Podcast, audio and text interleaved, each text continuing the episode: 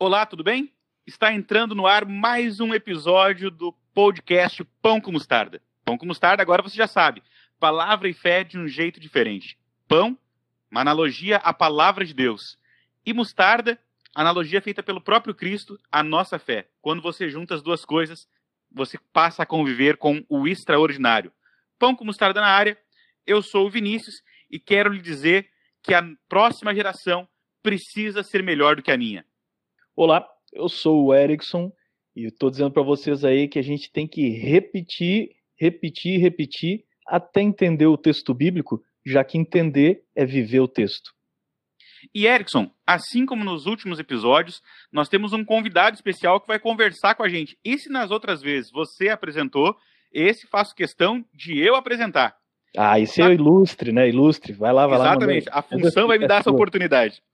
E está conosco também Pastor Elmar, líder do Ministério Jovem para todo o sul do Brasil na Igreja Adventista, uma mente privilegiada quando o assunto são novas gerações, e ele vai conversar com a gente um pouquinho sobre Deuteronômio e como esse universo bíblico influencia a nossa vida hoje. Olá, Pastor Elmar, seja bem-vindo. É um prazer ter você no podcast Pão com Mostarda. Quero dizer para vocês que o Espírito Santo trabalhou na mente e no coração de vocês, porque desde que eu escutei o podcast, Pão com Mostarda, eu pensei assim, eu quero participar desse podcast, entendeu? E ele tocou o coração de vocês e hoje eu estou aqui. Muito obrigado pelo convite, viu, gente? Muito legal. Você sabe que nós estamos naquela famosa Rota 66, dando uma passeada sobre os 66 livros da Bíblia. E hoje nós chegamos no quinto livro, o último livro do Pentateuco, livro de Deuteronômio. Você pode acompanhar aí com a sua Bíblia, com o seu smartphone, se, se por um acaso não cair o podcast que está nos ouvindo, né? Aliás, falando nisso, você tem acesso ao podcast Pão com Mostarda em todas as redes mais acessadas de podcast. Spotify, Deezer, Apple Podcast, Google Podcast, em todas elas é só procurar por Pão com Mostarda e você vai nos achar ali. Curta, compartilha, nos siga. Faça a mesma coisa no canal do YouTube, tem material lá de Ministério Jovem, meditações, tem página no Face. Vamos criar uma família dos mostardeiros, da galera que segue o Pão com Mostarda. Falando de Deuteronômio, a primeira coisa que me chama a atenção, gente, sobre esse livro é que esse livro ele foi o registro escrito de alguns discursos de Moisés para novas gerações. O Deuteronômio ele foi escrito na parte final da vida de Moisés, depois eles passaram 40 anos no deserto, e aquela geração que saiu do Egito, ela morreu nessa viagem, e agora Moisés está com os filhos, com os netos desse grupo, às portas da Terra Prometida, e é nesse contexto, nesse ambiente, que começa o livro de Deuteronômio. Erickson, fala um pouco para nós aí sobre o ambiente onde eles estão, como era o deserto da época e o que, que era viver às portas de Canaã, o que, que eles viam do outro lado do rio, o que, que era Canaã naquela época? Então, essa galera vinha empolgada aí, porque eles já tinham vencido os reis cananeus do outro lado do rio Jordão, aquela região ali de Og, Bazã, que eram reinos cananeus da Transjordânia, e agora eles estão na expectativa de entrar na terra. Então, já se passaram uns 40 anos, só que Moisés vai repetir, daí que vem o nome do livro, né? Deuteronômio, vai repetir os conceitos da lei para essa nova geração. Vamos ver agora se essa nova geração sai melhor do que a anterior, né? E é curioso que o desafio de Moisés, ele aparentemente é tenso. Ele chega a dizer assim, que a fidelidade dessa geração precisa superar a fidelidade dos pais, dos seus avós. É, precisa ir além dos pioneiros. E nós que esperamos pela volta de Jesus, nós vivemos numa realidade muito parecida. Às vezes nós achamos que a nossa geração também vai ser cada vez pior, mas o desafio bíblico é o contrário. É aquela geração que está prestes a entrar em Canaã, precisa fazer aquilo que a geração anterior não conseguiu fazer. Interessante é que quando a gente olha para Deuteronômio, a gente tem que ter aquela visão, né? uma geração que viveu, nasceu, viveu e cresceu no Egito, né? De repente ele sai. E aí eles, quando eles saem, eles imaginam, bom, nós vamos chegar na Terra Prometida em uma semana, no máximo duas semanas. Na verdade, uma viagem de 15 dias transforma em 40 anos, né?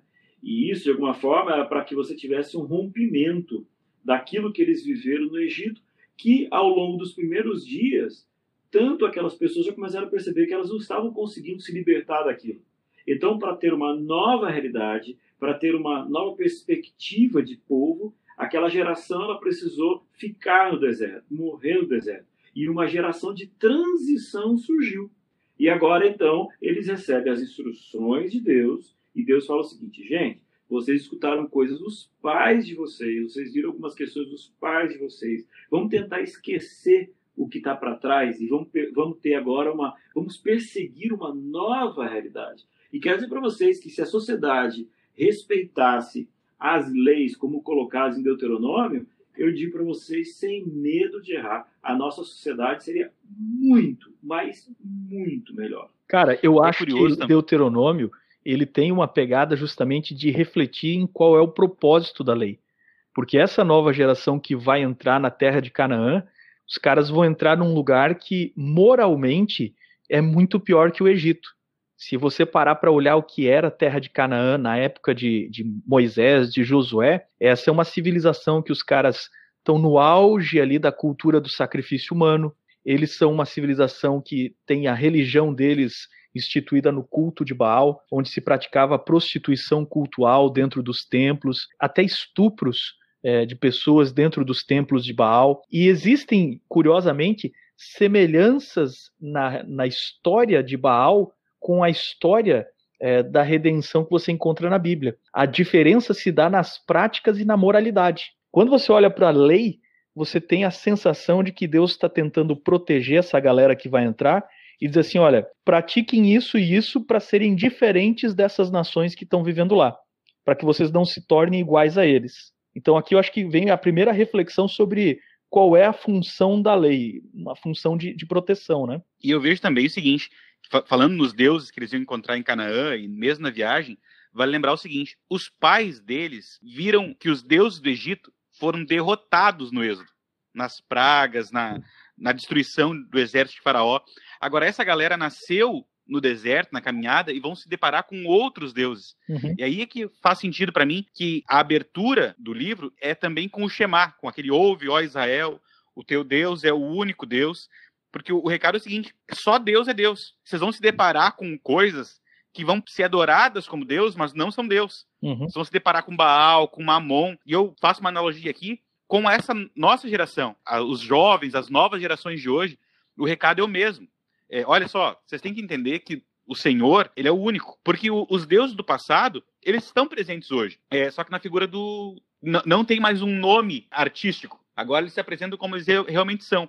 O deus do dinheiro, o deus do sexo, o deus da luxúria. E Deus, já na largada, fala assim: olha, a gente vai dar algumas leis aqui, algumas, alguns indícios para vocês entenderem que esse negócio não pode ser o deus da sua vida. E eu fico pensando que se não é o mesmo recado que as novas gerações precisam receber hoje. Olha, isso que as pessoas estão adorando, que a sociedade está adorando, onde vocês convivem, onde vocês nasceram, onde vocês estão caminhando, não é Deus de verdade. Deus de verdade é só um. E para que fique bem claro isso na vida de vocês, e para que outras pessoas vejam isso na vida de vocês, a gente vai dar uma série de leis que vai proteger vocês da escravidão do sexo, da escravidão do dinheiro e assim por diante. Olha, vou falar alguma coisa bem pretensiosa aqui, gente, mas enfim. Posso falar? Sim ou não? Posso falar, né? Não, então, vamos lá. Vai, manda bala. Então tá bom, olha só. É, se eu fosse fazer um, uma, uma correção no livro de Deuteronômio, a correção que eu faria é que ao invés de começar com o capítulo 1, do jeito que está, eu começaria com o capítulo 11.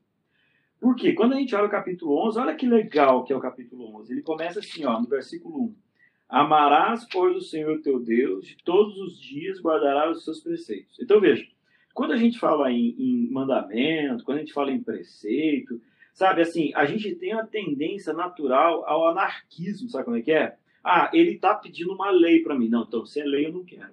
Ah, ele está me ordenando isso. Não, se ordena, eu não quero. Quer dizer, a gente tem uma, um certo, uma certa rebeldia no nosso coração. Só que olha só a ordem das coisas aqui, olha.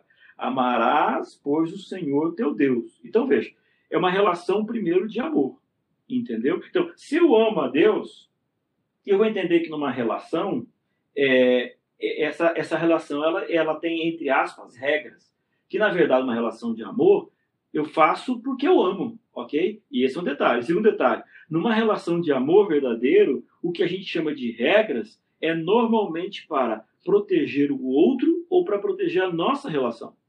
Então, quando você olha por essa perspectiva, aquilo que Deus está pedindo, está colocando como mandamento, está colocando como regra, então, na verdade, é nada mais nada menos que uma proteção. Então, esse é um aspecto. O outro é o versículo 13, que legal, de Deuteronômio 11. Olha só. Se diligentemente obedeceis aos meus mandamentos, que hoje vos ordeno, de amar o Senhor vosso Deus e de servir de todo o vosso coração e de toda a vossa alma, aí vem Deus falando, darei a chuva, e aí vem trazendo uma série de coisas. E aí no versículo 26 diz assim, ó, eis que hoje eu ponho diante de vós a bênção e a maldição. Então assim, primeiro Deus oferece o amor dele para cada um de nós. Aí depois ele diz que nessa relação é importante que a gente tenha algumas, entre aspas, regras e mandamentos. Agora, perceba que mesmo assim, ele ainda coloca perante nós a possibilidade da bênção e da, da maldição, do sim ou do não, do amor e do não amor, da, de aceitar e da rejeição.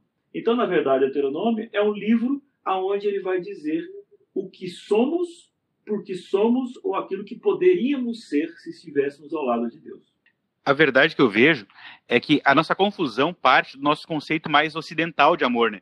A gente fala em amor como se fosse só um sentimento, só uma emoção. Mas na mentalidade hebraica, e não só hebraica, na mentalidade oriental, amor é a junção da emoção, claro, eles não anulam isso, mas também da decisão. Amar é, tem uma pegada de devoção. Você vê isso nas grandes declarações, nos grandes poemas de amor orienta orientais, eles giram nesse binômio, sentimento e decisão essa devoção. Aí você vê, por exemplo, um monumento tipo Taj Mahal. Tem sentimento ali, fica óbvio. Mas tem uma decisão, cara, eu vou construir uma coisa para minha amada. E aqui eu percebo a mesma coisa. O chamado de amor do livro de Deuteronômio é um, um chamado de um amor completo, que envolve sentimento, que precisa estar presente, mas também uma atitude, também uma decisão. E essa maneira de demonstrar amor já fica bem explícita, que logo depois do capítulo 11 vem o capítulo 12, e o capítulo 12 começa a falar de adoração, e fala sobre adoração a Deus e compara a adoração a Deus com o cuidado ao pobre, ao necessitado. Ele chega a dizer assim, ó, você vai ter um, um primeiro dízimo, que é a adoração a Deus, e vai ter um segundo dízimo para cuidar do pobre, mostrando o seguinte, que o amor, sentimento, ele se manifesta em atitude. Ele não é uma coisa téria, sem nada concreta, não, ele muda o nosso jeito de viver, o nosso jeito de agir também. Cara, por que que vocês acham que no, nos meios cristãos, especialmente no círculo evangélico, se criou essa separação, essa dicotomia de lei e da graça, da lei e do amor? Por que, que eh, se gerou um antagonismo tão grande como se a lei fosse uma coisa, tipo assim, uma utopia que, que rolou no Antigo Testamento e que agora a gente tem que deixar para trás? O Erickson, eu vou fazer até um complemento à sua pergunta. Por que é que algumas denominações negam, por exemplo, Deuteronômio capítulo 14, do versículo 3 ao 21, mas eles aceitam o versículo 22. Você está com a sua Bíblia aberta aí? Dá uma olhadinha. Vê se você 14. A minha, a minha... Uhum. Ó, Deuteronômio 14. 14. Sim. Tá? Hum. É, muitos negam, né, ali do versículo 3. Ah, sim, a, a lei dos animais limpos e imundos. Exatamente. O povo fala, não, isso aqui não vale. Mas o 22 a galera gosta. Veja aí que tá Ah, o dízimo, o dízimo tá valendo, né? Você tá entendendo? Então, o dízimo assim, tá valendo, né? O porco, cara, o porco já era, né? Exatamente. Então, a tua pergunta é extremamente relevante, cara. Por quê? Porque quando a gente olha para Deuteronômio, acho que tem muita gente que vai ouvir nosso podcast e fala assim: não, esses caras estão loucos, o que eles estão falando de Deuteronômio? Eles tinham que estar falando de Mateus, de Marcos, de Lucas, de João, entendeu? E aí a gente esquece que de Gênesis Apocalipse é o mesmo livro dividido por gente falando em momentos diferentes. Mas se, se a mensagem de um repele a outra, aí, amigo, vamos fazer o seguinte: vamos rasgar o que repele e vamos ficar o que interessa. Concorda comigo? Agora, não tem uhum. sentido eu ir para a igreja com a Bíblia inteira, só que eu só leio uma parte dela. Né? Não tem uhum. sentido eu falar que o porco é coisa do Antigo Testamento, mas o dízimo é do Novo Testamento. Aí, meu amigo, aí fica fácil, né? Erickson, eu acho que parte do problema é que, para ficar mais cômodo para nós, como seres humanos, a gente compartimentaliza. Não, a gente divide. Vamos pegar uma palavra mais fácil para não passar vergonha de todo mundo está nos ouvindo. A gente divide em várias Você gavetas. não pode cortar, né? Isso aí tem que ir para aqueles momentos é, engraçados. Sim, Você tem que sim.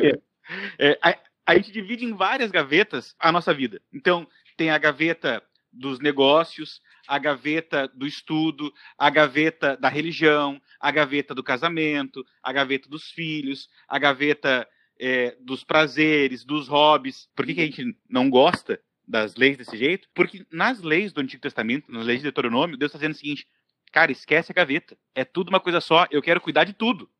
Eu quero cuidar do jeito que você negocia, cuidar do jeito que você se relaciona comigo, cuidar do jeito que você interage com o seu semelhante, no seu casamento, com a sua saúde, com o seu dinheiro, com os seus filhos. É um, é um tudo. E aí nós perdemos aquilo que nós julgamos ser muito importante, que é ter o controle nas nossas mãos. E Deus está dizendo o seguinte: olha, vocês vão ser mais felizes se vocês deixarem o controle na mão de quem sabe jogar. Dá o controle na minha mão que vocês vão passar de fase. Vocês estão quebrando a cabeça aí no, no deserto há tanto tempo porque estão jogando com o controle na mão uhum. de vocês. E aí vocês estão se relacionando, vocês estão negociando com parâmetros que não funcionam, que mais cedo ou mais tarde exige morte. Não tem como. E aí o, as leis estão dizendo o seguinte: olha, eu tenho um jeito de cuidar de tudo. Só que isso é desconfortável para o ser humano. A gente gosta de nós é, estarmos sobre o controle, sobre a guia de tudo. E aí. Eu, eu acho, Vini, que, que, nessa questão de controle que você está citando, a gente vive assim o, os extremos. A dificuldade, acho que essa questão de leis aí do Antigo Testamento, da Bíblia como um todo, é você tentar encontrar esse, esse equilíbrio, né? Porque ou os caras jogam tudo fora, aí vai embora a água, a banheira, beber, joga tudo fora. Ou então os caras tentam viver um legalismo que a gente vai ver lá no Novo Testamento, através dos fariseus, que, não dá certo, que também é um fracasso. Então, onde que fica o meio termo disso? Eu fico pensando o seguinte: até onde eu posso me questionar sobre o propósito e o que eu aprendo de cada lei, e eu não vou estar tá desobedecendo a lei se eu aplicar a minha vida. Vou dar um exemplo aqui para vocês. Então, olha só, tem leis na Bíblia que elas estão circunscritas a um contexto. Então, por exemplo, leis do santuário.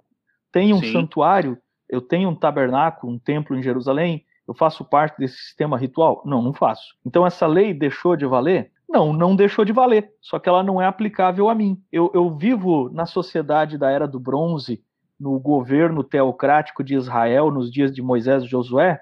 Não, não vivo. Então tem leis civis que eles aplicavam a diversas penas de crimes e assim por diante, que essas leis não se aplicam a mim, mas elas continuam valendo.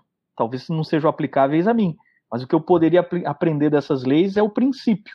Você tem ali, por exemplo, assim, ó, você tem crimes ali relacionados a, sei lá, a pecados sexuais, é, outros até pela transgressão do sábado, que eram punidos como penas civis, entendeu? Os caras tinham pena de apedrejamento. Então, eu não vou adotar isso para mim, não vivo no contexto da teocracia, não vivo na sociedade civil deles lá, mas eu posso aprender alguma coisa dessas leis, eu posso aprender alguns princípios. Até que ponto eu posso aplicar esses princípios na minha vida, mas eu não estou jogando fora todo o conteúdo da lei e estou transgredindo a lei só numa tentativa de aplicar os princípios? Para mim, essa é a grande questão. Deixa eu só dar um exemplo disso que você está falando. Quer ver? Ó? Quando eu olho para Deuteronômio capítulo 22, no versículo 22, assim, olha, se um homem for achado deitado com uma mulher que tem marido, então ambos morrerão. O homem que se deitou com a mulher e a mulher, assim eliminarás o mal de Israel. Então o que acontece? Aqui, é, você imagina, tal, milhares ou talvez um milhão de pessoas morando em barraca no meio do deserto, com pouca comida, com pouca água, aquela confusão danada.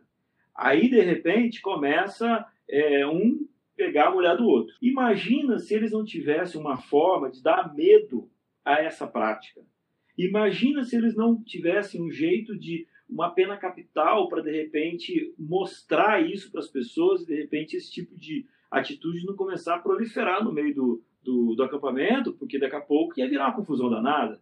É um brigando não, com e, outro. E outra, Elmar, etc, etc, etc. lembrando, hein, Elmar, lembrando que naquela época não existe sistema carcerário.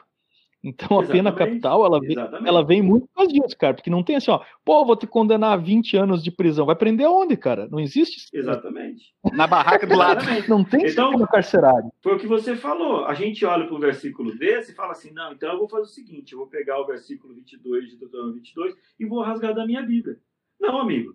Veja, a gente tem que olhar e hoje ainda existe essa lei, de certa forma, no mundo civil, entendeu? Ou pelo menos existia até pouco tempo atrás, hoje em dia tá, tá, tá, vulgarizando tudo. Né? Quer ver uma outra lei? Olha aqui, o versículo 28. Se um homem achar moça virgem que não está desposada e a pegar e se deitar com ela e for apanhados, então o homem que se deitou com ela dará ao pai da moça 50 ciclos de prata. Esses 50 ciclos de prata, de certa forma, era para pagar porque o menino vinha nascer e se ele não assumisse a mulher, a moça, ela, ele teria um, um, dinheiro. É, o que, que, é isso daqui hoje em dia? Isso aqui é o. É um seguro. É, como é que é o nome? É, hoje em dia, é, o pai é obrigado a pagar para o filho, né? é, é uma é pensão. Era uma, tipo uma pensão. A pensão, exatamente, a pensão. Você está entendendo? Então, veja, quando a gente olha para Deuteronômio, amigo, tem muita lógica. Agora, vamos um outro exemplo aqui para finalizar. Deuteronômio 23, versículo 13. Dentre as tuas armas terá um porrete, e quando te abaixares fora, cavarás com ele, e volvendo-te cobrirás o que defecaste. Aí te pergunto, isso aqui a gente precisa colocar em prática hoje? Amigo, eu falo para você, desse jeito não. Naquela época o camarada ele defecava, e imagina só se ele não tampa. Aí vem outro pisa em cima. Aí daqui a pouco está entrando dentro do acampamento. Vem outro pisa e entra no acampamento. Ia ser um problema sanitário. Você está entendendo como é que é? Então, veja só. Deus, para proteger o povo dele, ensinou uma coisa básica de sanitarismo. Se você defecou, você tem que ter um porrete especial para fazer um buraco, colocar ali e tampar. E isso, por incrível que pareça, aconteceu no deserto lá antes do povo entrar em Israel. Mas na Idade Média, os caras não faziam isso. Sim. E por não fazer isso, nós olhamos eh, para a Europa, por exemplo, um monte de desgraçaiada porque eles não cumpriam uma lei básica de sanitarismo. Então, quando a gente olha para um, um, um, versículo desse, eu não tenho que andar com um pedaço de pau do meu lado aqui para poder tampar o que eu defeito, porque hoje eu tenho vaso. Mas o vaso, inclusive, seria uma evolução de um mandamento como esse. Então, é importante a gente olhar por esse prisma, né? Que Deuteronômio não pode ser rasgado da Bíblia. E na verdade, o que às vezes nos assusta é porque a linguagem de Deuteronômio ela é diferente da nossa. É tipo assim, adulterou, vai matar. É, ficou doente, vai sair fora do nosso ambiente. A linguagem parece ser forte, ofensiva, mas vale lembrar que toda, toda a comunicação entre, duas, entre dois seres, que aqui é Deus e ser humano, ele envolve também o contexto onde esses seres estão. Quando você está dando aula para a quarta série, você fala de um jeito. Quando você dá aula da mesma disciplina, matemática, para quem está no ensino médio, você fala de outro jeito. A linguagem vai mudando, mas os princípios são os mesmos. E vale lembrar que o povo de Israel, lá no deserto, eles estavam acostumados a com essa linguagem mesmo. Vocês vê os códigos de leis deles, lá o código Urna, Urnamu dos sírios, as leis assírias, o código de Hammurabi, que é famoso, nessa comparação com o Deuteronômio, eles eram assim também. Bobeou, morreu, roubou a quarta mão e assim por diante. Só que mesmo quando você compara com aquelas leis, você pensa, ah, mas então é só uma cópia. Não, porque a justiça de Deuteronômio, a justiça da lei de Deus, ela era muito mais equilibrada e com manifestações de misericórdia. Porque olha que engraçado, esse dia estava mandaram uma comparação de leis assim, e olha como é que é o código de Hammurabi, por exemplo. Todo mundo fala que é olho por olho, dente por dente, né? Esse é a, o princípio. Mas olha que engraçado. Se tu rouba um gado de uma pessoa normal no código de Hammurabi, o que você tem que fazer? Você tem que dar um, devolver o gado ou pagar por ele. No, só que se o gado é de um rei, você tem que dar quatro cabeças. Ou seja, não é todo mundo igual. É, os reis, os nobres são mais importantes. E se você rouba um gado da linha sacerdotal, da linha religiosa, aí você tem que pagar 10 vezes mais. Gostei, e quando você vai para Deuteronômios, aí ó, tem, tem luz, né? Mexer no, no nosso. quando você vai para Deuteronômio, Deus fala assim: não, não, não, não. É o seguinte, é todo mundo igual. É justa a lei. É, talvez não pa pareça ofensiva aos nossos olhos, mas é como o pastor Omar estava falando. O princípio é extremamente justo e continua ecoando ao Cara, longo esse lance da moralidade. É quando Deus faz um dos dois, vai de novo. Deixa eu só complementar o Vini aí rapidinho você entra. Vai. É engraçado, vai. Vini, que quando Deus faz a lei, a lei é justa, né? Agora, quando o político faz, você sempre percebe que tem uma puxadinha para ele, né, cara? Os outros são inferiores. Aí é código de Hammurabi. Aí é código de Hammurabi. Código de Hammurabi. Para mim é 10 vezes cara, mais. Esse lance, esse lance da Fala semelhança do código de Hammurabi com Deuteronômio é tão grande, cara, que outro dia eu peguei uma tradução em português do Código de Hammurabi para ler por curiosidade, e realmente tem muita coisa ali que você encontra em Deuteronômio. Mas eu, eu não me espanto, eu até fico feliz por isso, pelo seguinte: cara, se a moralidade é a imagem e semelhança de Deus no homem, era óbvio que as diferentes culturas chegassem à mesma conclusão sobre moralidade, sobre leis. Porque se eles espelham a imagem e semelhança moral de Deus, eles teriam que chegar mesmo ao mesmo tipo de conclusão moral. Você vê isso em muitas culturas. Há princípios éticos que se repetem tanto em Hammurabi quanto em Deuteronômio, mas é, é, óbvio que o ser humano carrega uma moralidade, um senso de justiça comum. Olha que interessante esse lance do, do Hammurabi. Tem um preceito lá que diz assim: se o juiz julgasse uma causa e aí ele desse ganho de causa para X e lá na frente se mostrasse que X estava errado e que o juiz errou na, na causa, o juiz seria para sempre destituído do seu cargo de juiz, nunca mais ia poder opinar. Uma coisa interessante, cara. Código de Hammurabi, cara. Antiguíssimo. Agora, olha só, eu queria jogar mais uma fervura aqui pra gente. Porque se a gente pensar nesse princípio que todas as leis valem para sempre, só que nem sempre elas são aplicáveis às nossas circunstâncias, mas eu posso aplicar os princípios que eu aprendo dessas leis. Como é que ficam as leis que eu encontro em Deuteronômio e outros livros da Torá, que são leis de diferenciação em que Deus tentava diferenciar o seu povo da cultura de Canaã. É, aquele lance assim, vocês são diferentes, eu sou um Deus diferente. Tipo assim, ó, vou citar um exemplo aqui. Tem aqui Deuteronômio 22, verso 12. Uma lei maluca que diz assim: Farás borlas nos quatro cantos do manto com que te cobrires. E aí tem vários tipos de regulamentações sobre aparência pessoal e tal. Isso não pode gerar uma paranoia nas pessoas também de se distanciar e querer ser muito. Vamos colocar aqui o exemplo dos puritanos, né?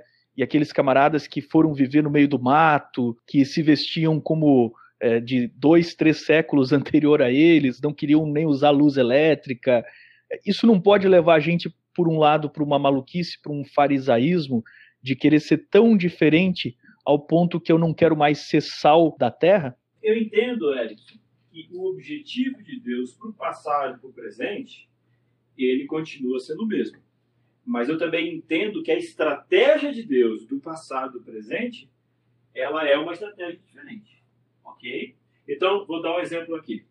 No passado, Deus queria que as nações olhassem para o povo de Israel e se encantassem tanto com quem eles eram, quão abençoados eles eram, quão diferentes eles eram, que eles se interessassem em fazer parte daquele povo. Então eles eram exclusivos para serem inclusivos. Então você gostou do jeito que nós somos, nós temos saúde, nós temos aqui regras de é, é, morais, sociais, que fazem de nós é, sermos um povo diferente. Então faz o seguinte: nações vizinhas, venham e vamos aumentar as nossas, a, a, os nossos territórios e vamos ser um grande povo. Esse era o objetivo do passado, entendeu? Hoje, Deus não tem uma nação. Deus tem um povo. Um povo que nós somos ligados pelo sangue de Jesus. Então, nós temos que também, a gente precisa ser diferente. Hoje em dia, a gente precisa ser diferente. Mas a diferença não é para eu ser melhor, mas é para eu poder servir melhor. Entendeu? Então, eu sou salvo por Jesus para estender a salvação para outras pessoas. Então, eu entendo que não é, é, e, essa você também já deu a resposta na sua pergunta, né? Não, então vamos ser como os fariseus, né? Vamos, vamos ficar aqui. Não, os fariseus tiveram um erro muito grande de entendimento do que era salvação e do que era o povo, entendeu? Ah, não, já que eu fui escolhido, então eu vou ficar quieto aqui no meu canto, eu vou ser um exemplo, e aí você começa a ir para o perfeccionismo, para a salvação pelas obras, aí já é uma outra conversa, entendeu? Então, é por isso a gente entender que as leis de Deus, elas servem para nos abençoar, para sermos bênçãos para outras pessoas. Uhum. Eu ia comentar o seguinte, que a diferenciação que eu encontro no livro de Deuteronômio, não em todas as leis de Deus, essas distintivas, elas servem também para ser um atrativo, não no sentido de apenas chamar atenção, mas de validar a mensagem. Vamos pensar hoje, a gente estava conversando sobre o juiz. Imagina um juiz, por exemplo, que ele vai, sei lá, de sunga para o tribunal. Cara, ninguém vai valorizar esse cara, porque vão pensar que ele é louco. Tá fora de contexto. Quando a gente vê a questão de roupas, por exemplo, no Deuteronômio, as borlas nos cantos dos mantos, o recado aqui era bem simples. Você tem que se vestir de tal maneira que valide, que dê credibilidade à mensagem que é maior do que vocês. Então, vocês vão colocar borlas no manto, para o manto não sair voando e de repente mostrar coisa que não tem que mostrar. Um verso antes, assim, olha, não vai colocar o jumento e o boi juntos para trabalhar, porque o motivo é bem simples. Cara, o arado não vai funcionar e a galera que vai passar do lado vai pensar, esses caras são uns burros Eles estão colocando aqui dois animais com tamanhos diferentes, com ritmos diferentes, no arado. Se eles não sabem nem escolher animal para arado, eles vão querer dizer que Deus que eu vou escolher, que Deus que é mais forte, eles não entendem nem daquilo que eles têm o controle, eles vão querer dizer que entendem daquilo que eles não têm o controle? Não, não e, invalidar a mensagem. E eu entendo que hoje o princípio é o mesmo. Cara, por que, que não dá, por que, que a gente não vive como os puritanos, por exemplo? Porque isso ia invalidar a mensagem. A galera ia olhar pra gente e não, esses malucos aqui, eles não conseguem nem perceber que nós não estamos mais no século XV, XVI, XVII. Como é que a gente vai valorizar o que eles estão falando? Do mesmo jeito que se a gente se vestir de uma maneira extremamente banalizada, ah, o, o contraponto é óbvio. Cara, se eles estão se vestindo assim, com, esse mau gosto terrível, como é que eles vão querer dizer que tem uma mensagem que é maior do que eles? Eles mesmos já são ridículos. Qualquer mensagem é maior que isso aí. Ok. E assim por diante. Boa, boa. Então, quando, por exemplo, a lei falava que o homem não usará roupa de mulher, o princípio, o princípio é justamente a, o mais importante do que o específico em si, porque os, os dois grupos, por exemplo, usavam saia, né? O tipo de roupa deles, homem e mulher naquela época usavam saia, mas o princípio Exato. é não se parecer com o oposto, né? Com o sexo oposto. Então, o, como é que aplica o princípio na nossa vida, eu acho que é sempre a grande questão. Agora, a gente não pode esquecer também, Erickson, que existem leis ali que realmente já não se aplicam mais. Por quê? Porque uma série de leis, elas tinham um sentido cerimonial. E elas se cumpriram em Jesus. Uhum. Entendeu? Então, a gente teria o quê? A gente teria algumas divisões de entendimento do que são as leis dadas ali por Israel. Tem as leis cerimoniais que se cumpriram em Jesus. Então, hoje ninguém mais mata um cordeirinho por que, que ninguém mais mata o cordeirinho? Porque Jesus ele é o cordeiro e já, já foi resolvido. Do outro lado, existem algumas leis que eram leis aplicadas a, a, ao próprio momento em que aquele povo estava vivendo no meio do deserto, entrando na terra de Canaã, essas coisas assim. Então hoje, você pode ter uma lei ou outra que não se aplica mais, entendeu? Então vamos supor assim, não, não tem, obviamente, né? É, na hora de passar pelo Rio Jordão, você deve estar com uma havaiana amarela. Você está entendendo? Não tem essa lei. Mas se tivesse essa lei dentro de Deuteronômio, seria uma lei especificamente para o momento, para uma hora, para um povo, mas não se aplicaria mais agora. Não significa dizer que eu só poderia usar havaiana amarela na minha vida. Entendeu? Então, existem algumas situações que foram do povo. Agora, qual que é meu grande medo? Meu grande medo é que existe um cristianismo que simplesmente é baseado no Novo Testamento e unicamente e despreza e despreza o Antigo Testamento. E isso não é todo o evangelho. Evangelho, alguns falam assim, não, evangelho significa Mateus, Marcos, Lucas e João. Mas o evangelho, na verdade, é a transformação de vida que o Cristo revelado lá naqueles livros, ele traz na vida de cada um de nós. E parte do evangelho ele pode sim, com certeza, estar no Antigo Testamento. Parte final, o último discurso de Moisés, eu acho impressionante quando eu penso em leis. E vou explicar por quê. Porque é um desafio que Moisés faz, dizendo assim: olha, bom, vocês já ouviram tudo o que Deus está nos orientando para fazer, como fazer.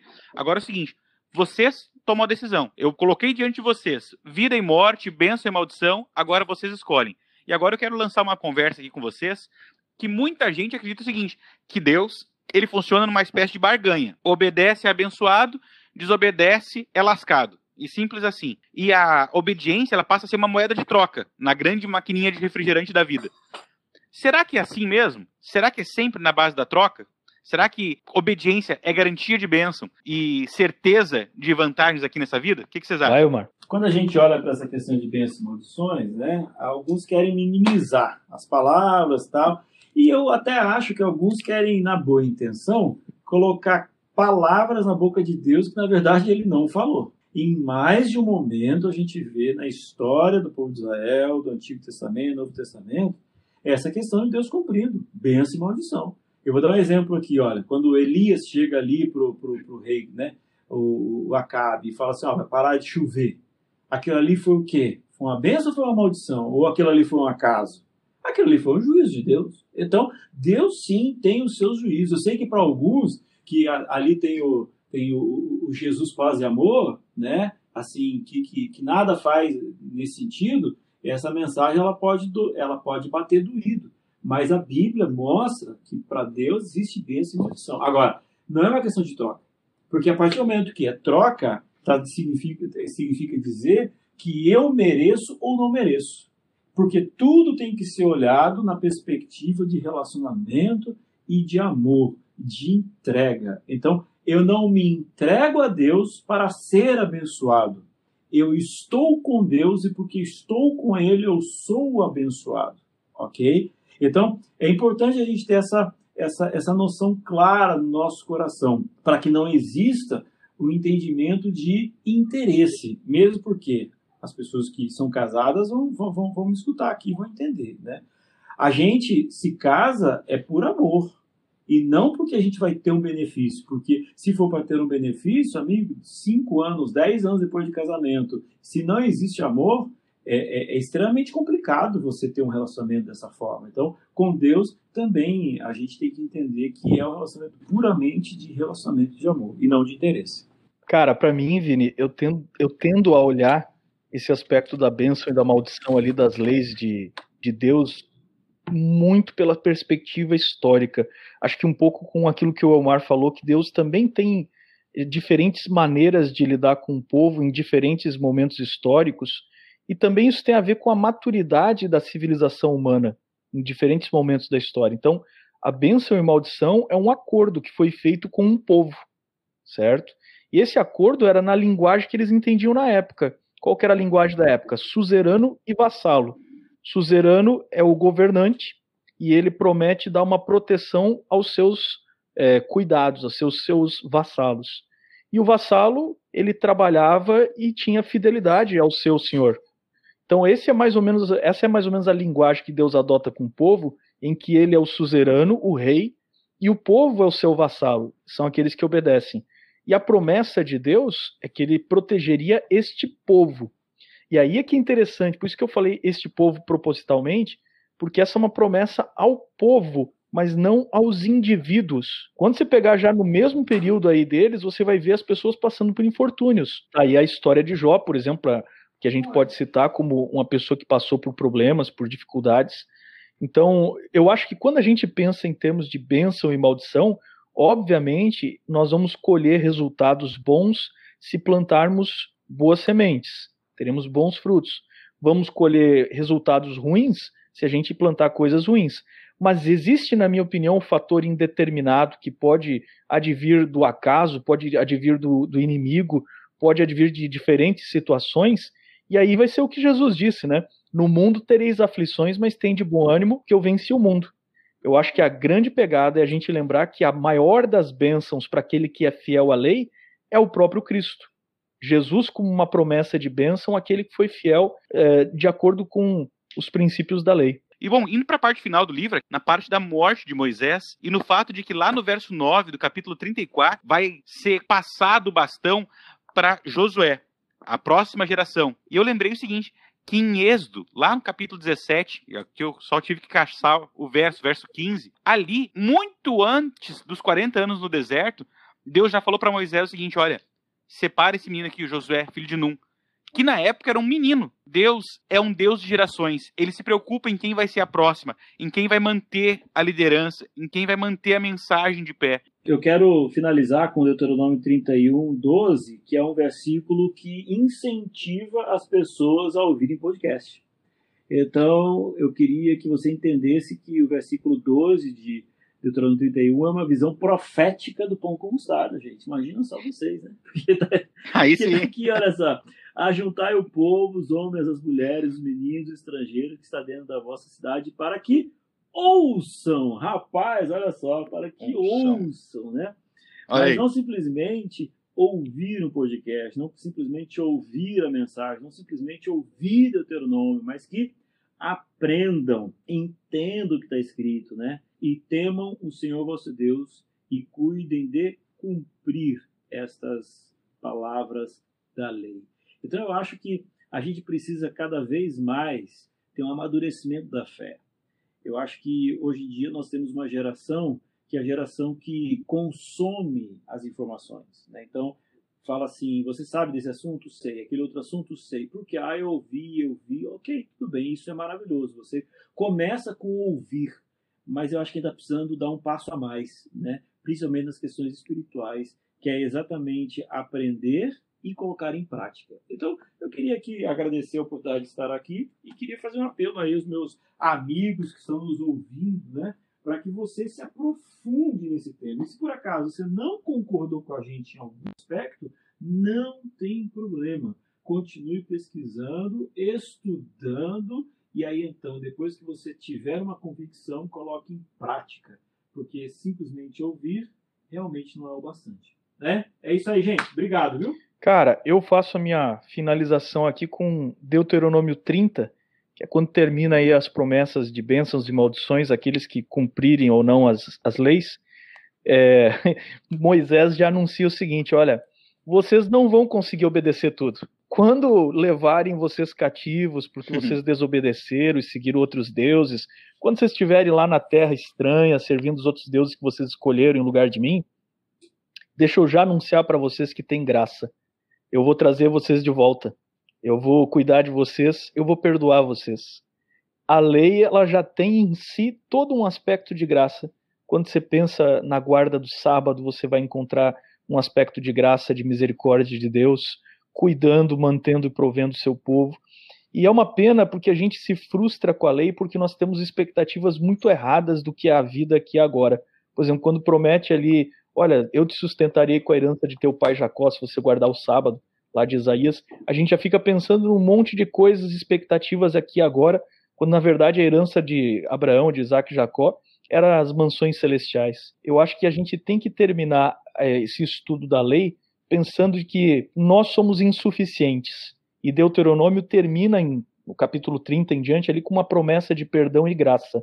E isso é muito evangélico é muito pensar, por, por exemplo, lá na carta de João, onde ele vai dizer assim: Filhinhos, isso escrevo para que vocês não pequem, mas se pecarem, vocês têm um advogado. E eu deixo para todos aí esse abraço dizendo que nós temos graça disponível, nós temos um advogado, nós temos a lei para que a gente é, não peque, mas a graça está disponível para todos nós. E aí, Vini, a gente sempre diz assim, né? Para de ouvir a gente, vai lá ler sua Bíblia. Eu hoje vou dizer até mais para de ouvir a gente e vai lá praticar a sua Bíblia. Este foi o podcast Pão com Mostarda e nos encontramos de novo daqui a poucos dias. Até mais. Valeu!